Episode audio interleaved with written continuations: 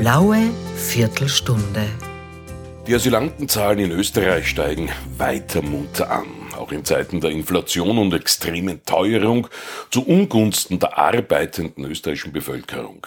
Warum schließt hier Österreich nicht einfach seine Schleusen? Zu diesem Thema darf ich Sie herzlichst begrüßen bei einem freiheitlichen Podcast. Mit mir im Studio ist der freiheitliche Bereichssprecher für innere Angelegenheiten, innere Sicherheit, Magister Hannes Amesbauer. Grüß Gott. Grüß Gott, Herr Reismann. Gleich die Frage, warum machen wir so wenig gegen diesen Ansturm an Asylanten, die vermutlich gar nicht hierbleiben dürfen? Also die Frage nach dem Warum, dazu müssten Sie den Innenminister zu sich ins Studio einladen, die kann ich Ihnen nicht beantworten. Ich äh, gehe davon aus, es ist äh, eine Mischung aus Unfähigkeit und Unwillen. Es fehlt der Wille.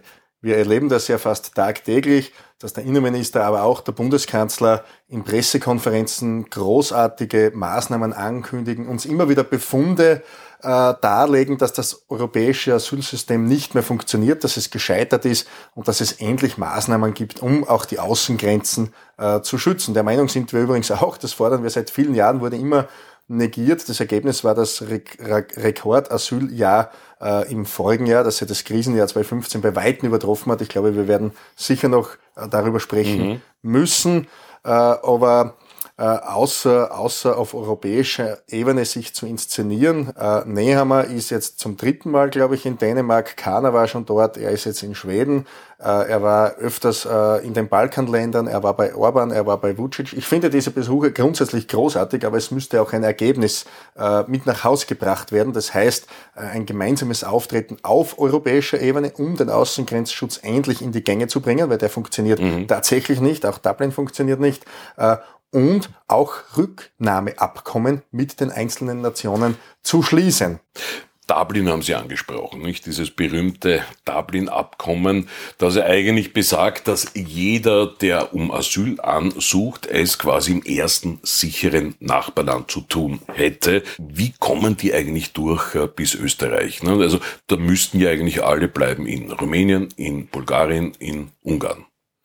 Ja, es gibt ja, es gibt ja Rumänien, äh, vor allem auch Bulgarien, äh, die machen ja auch was im, im Bereich des Außengrenzschutzes. Die haben ja auch äh, physische Grenzschutzbarrieren im Bereich von Zähnen, aber sie machen zu wenig. Dann gibt es natürlich das Problem, dass es dort in den Behörden eine gewisse Korruption gibt.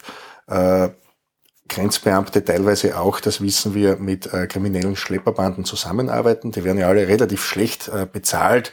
Die Staatsbediensteten in anderen Ländern, das ist ja nicht überall so äh, äh gut ausgestattet wie bei uns. Äh, und da werden natürlich die Routen auch äh, festgelegt in Zusammenarbeit mit, mit diversen Beamten. Das ist das eine Problem. Und das andere Problem ist, dass diese, diese Schlepperbanden wirklich äh, Mafia-ähnlich strukturierte, wirklich hoch kriminelle Verbrecherbanden sind, die ja auch äh, rücksichtslos vorgehen. Ja, weil äh, wenn man, wenn man über den Grenzschutz äh, spricht, ist das aus meiner, meines Erachtens sogar eine sehr humanitäre Forderung, weil die Zustände, die wir jetzt haben, dass Tausende immer im Mittelmeer ertrinken äh, und auf der Fluchtroute ums Leben kommen, das kann ja auch nicht das Ziel sein. Also das, das Kernproblem ist einerseits, dass der Grenzschutz versagt, der Außengrenzschutz. Bei diesem Befund hat ja Nehammer äh, und, und keiner äh, recht. Ja aber sie wären ja einmal äh, jetzt zuständig im eigenen Kompetenzbereich, im nationalen Bereich etwas zu machen. Da passiert überhaupt nichts. Also mhm. im Burgenland äh, kommt jeder rein und äh, jeder, der das Zauberwort Asyl ausspricht, ist im System. Das wäre das eine.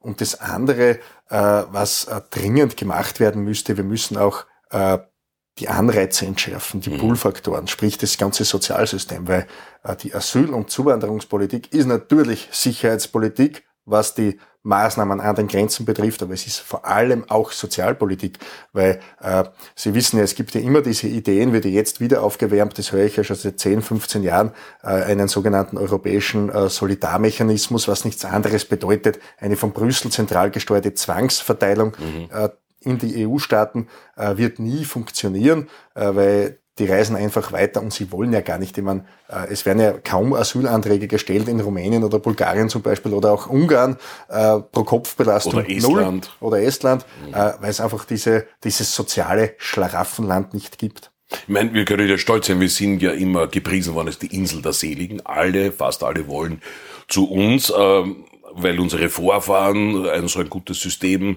durch Mentalität und Identität aufgebaut haben. Wir sind die Systemerhalter und System Weiterträger, sagen wir mal so. Wir können ja stolz sein auf das Erreichte.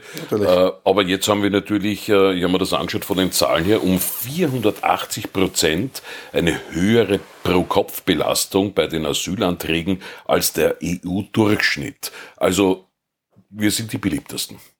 Ja, das kann man durchaus so sagen. Wir sind die beliebtesten und es ist äh, scheinbar am einfachsten, zu uns zu kommen, hier zu bleiben und hier auch in der sozialen Hängematte zu liegen und die Sozialleistungen, die die fleißigen Österreicher über Generationen einbezahlt haben, abzugreifen. Mhm. Jetzt fragt sich natürlich der normale Bürger, ja, wir brauchen ja sowieso Facharbeiter. Ja, es gibt einen großen Facharbeitermangel. Äh, viele, vor allem in der Gastronomie, Betriebe haben derzeit keine Beschäftigten. Ist ja gut, dass Leute ins Land kommen ne? und diese Jobs annehmen.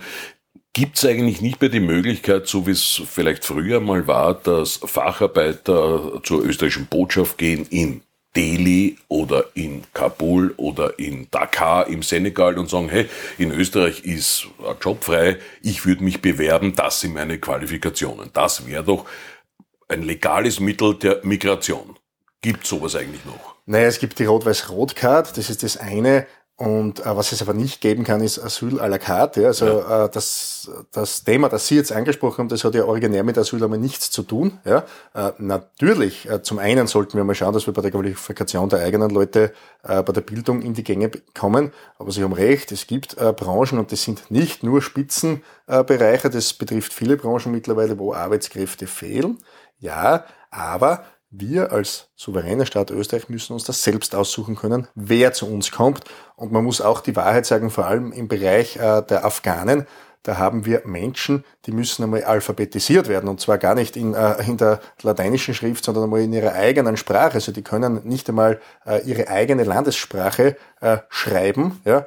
Äh, die haben keine Qualifikationen und die sind, und das zeigt die Erfahrung, äh, zu einem großen Teil auch nicht für ich sage jetzt einmal vorsichtig, gering qualifizierte Tätigkeiten geeignet, weil sie das nicht gewohnt sind, in der Früh aufzustehen und acht, neun Stunden am Stück durchzuarbeiten, mhm. körperlich. Mhm. Das sind sie nicht gewohnt und das machen sie auch nicht. Ja.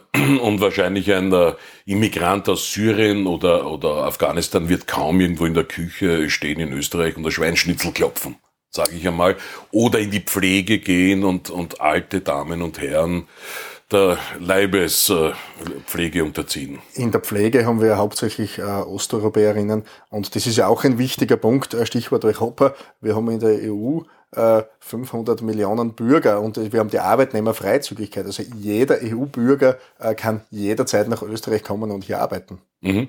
Wie schaut's mit Asylanträgen wegen Verfolgung aus? Wie ist da der Standpunkt der Freiheitlichen Wegen? Homosexualität aus religiösen Gründen. Wie steht man da dazu? Ja, schauen Sie, das ist schwer überprüfbar, das Ganze. Äh, Faktum ist, äh, die, die internationalen und nationalen Rechtsnormen, die dem Ganzen zugrunde liegen, wie äh, die Menschenrechtskonvention, wie die Genfer Flüchtlingskonvention, die sagen ganz klar, Asyl gibt es dann, wenn eine individuelle, und das darf man auch nicht vergessen, also Krieg per se ist einmal kein Asylgrund, ja, äh, und wirtschaftliche Gründe sind äh, generell ausgeschlossen, äh, aus religiösen Gründen, aus politischen Gründen oder aus rassischen Gründen, so steht es drinnen, wenn es da eine individuelle Verfolgung gibt, dann ist Asyl zu gewähren und die Asylbehörden prüfen ja auch immer den Einzelfall. Mhm. Äh, das Ganze kostet natürlich den österreichischen Steuerzahler einiges. Die Asylquartiere, das sogenannte Taschengeld, dass also derjenige, der auf äh, die positive oder negative Erledigung seines Asylantrags wartet, gehört ja auch versorgt. Ähm, die Preise sind für alle gestiegen in Österreich, für Privathaushalte, Energiekosten und so weiter. Das heißt, auf den Steuerzahler kommen dadurch, durch Inflation und steigende Energiekosten, jetzt zum Beispiel auch für alle Quartiere noch mehr Kosten zu. Mhm, da reden wir nicht von Millionen, sondern von Milliarden. Äh, das äh, Absurde im ganzen Asylwesen, wenn wir über die finanzielle Belastung reden, wir wissen das gar nicht genau, was das gesamt kostet. Wir wissen zum Beispiel, dass äh, in meinem Bereich, jetzt im Bereich des Innenministeriums, im aktuellen Budget eine Milliarde für das Asylwesen veranschlagt wurde. Das ist eine äh, Rekordsumme, so viel war noch nie veranschlagt, aber das ist jetzt nur das Innenministerium. Da geht es um den Grenzschutz, äh, da geht es um die Quartiere, die der Bund äh, betreibt, Dreiskirchen und auch andere Bundesquartiere, wie zum Beispiel in, in meinem Bezirk, ist jetzt ganz aktuell in Kindberg ein neues äh, Großquartier des Bundes eröffnet worden. Äh, da sind die äh, Herrschaften, und es sind ja fast nur Herren, drinnen so lange, bis geprüft wird, ob sie zum Asylverfahren zugelassen werden. Wenn sie zugelassen werden, kommen sie in die Landesquartiere. Mhm. Insgesamt haben wir in meinem Heimatbundesland in der Steiermark mit Stand jetzt 500 Asylquartiere. Nur in der Steiermark. Ja. Also wir haben jetzt eine Milliarde, was das dem BMI kostet, die Bundesquartiere, der Grenzschutz, äh, die Verfahren in der ersten Instanz, Bundesamt für Fremdenwesen und Asyl. Das ist, äh, das ist äh, Angelegenheit des BMI, aber die meisten gehen ja dann auch noch in die zweite Instanz. Also die nutzen ja mit äh, findigen Anwälten den Instanzenzug geschickt aus und ziehen das alles in die Länge. Äh, das kostet es dem Innenministerium, diese Milliarde. Aber Herr Reismann, äh, Sie wissen ja, äh, da kommt ein ganzer Rat Rattenschwanz an Zusatzkosten noch äh, auf den Steuerzahler zu. Das sind die ganzen Sozialleistungen, äh, da sind die Leistungen im Gesundheitswesen, das ja von den Zuwanderern in Anspruch genommen wird, da sind die Leistungen im, im Bildungswesen, da sind die Kosten, die auf die Justiz bei den ganzen Verfahren äh, zukommen oder auch in den Haftanstalten. Wir wissen, wie die Belagszahlen dort aussehen. Also äh, das kostet dem Steuerzahler ein Vermögen. Wir werden versuchen, äh, da mal einen groben Überblick zu schaffen über die Gesamtkosten, weil wie gesagt, verifizieren können wir bis jetzt nur die Milliarde im BMI und es kommen zusätzlich ja noch viele Kosten äh, dazu, die die Länder ausschütten. Mhm. Mhm. Äh, mir kommt manchmal vor, jemand, der über die Grenze illegal kommt, dieses Wort illegal wird ja überhaupt nicht mehr beachtet. Illegal heißt er ist kriminell eigentlich, ne? äh, der hereinkommt, äh, bekommt sofort einen NGO-Arbeiter, also eine regierungsferne Organisation, unabhängige Organisation, wird von der auch bezahlt. Da ist auch die Frage, wo kommt das Geld her? Zahlt das auch der österreichische Steuerzahler vielleicht an die NGOs? Ne? Und er fährt dann, wo er sich was holt. Der weiß also mehr wahrscheinlich als ein österreichischer Maturant, der aus dem Gymnasium rauskommt, weil der muss sich erst kümmern, wo kriege ich eventuell Beihilfen und so weiter. Äh, wie ist diesem NGO-Wahn, dieser überbordenden Hilfsbereitschaft gewisser Leute auf Kosten des österreichischen Steuerzahlers beizukommen? Herbert Kickl hat in seiner Zeit als Innenminister ja Akzente gesetzt in diese Richtung, um die Rechtsberatung für äh, Asylantragsteller äh, zu verstaatlichen und die NGOs hier aus diesem Bereich rauszudrängen, weil diese NGOs äh, machen das ja auch nicht aus reiner Nächstenliebe, sondern in erster Linie aus monetären Interessen. Da gibt es eine gewisse äh, Profitgier dahinter. Jetzt haben wir die Situation, äh, dass die Polizei, die an der Grenze steht, die das übrigens nicht gerne macht, ich bin äh, mit denen in Kontakt, äh, aber den, den Ankömmlingen, wenn die Asyl beantragen, einmal einen, einen, einen Zettel in die Hand drücken, wo in mehreren Sprachen, auf Deutsch, auf Englisch und auf Arabisch oben steht, wo sie hingehen müssen, ja, um diese NGO-Beratungen auch in Anspruch nehmen zu können. Also die kommen her mhm. und werden sofort auch vom Staat informiert, an wen sie sich wenden können, mit dem, mit dem Effekt in Wahrheit, Wahrheit die Asylverfahren unendlich lange hinzuziehen. Mhm. Es gibt ein 23-Punkte-Maßnahmenpaket der Freiheitlichen zur Deattraktivierung des österreichischen Asylschlaraffenlandes, das also äh, Schwarz-Grün hier geschaffen haben.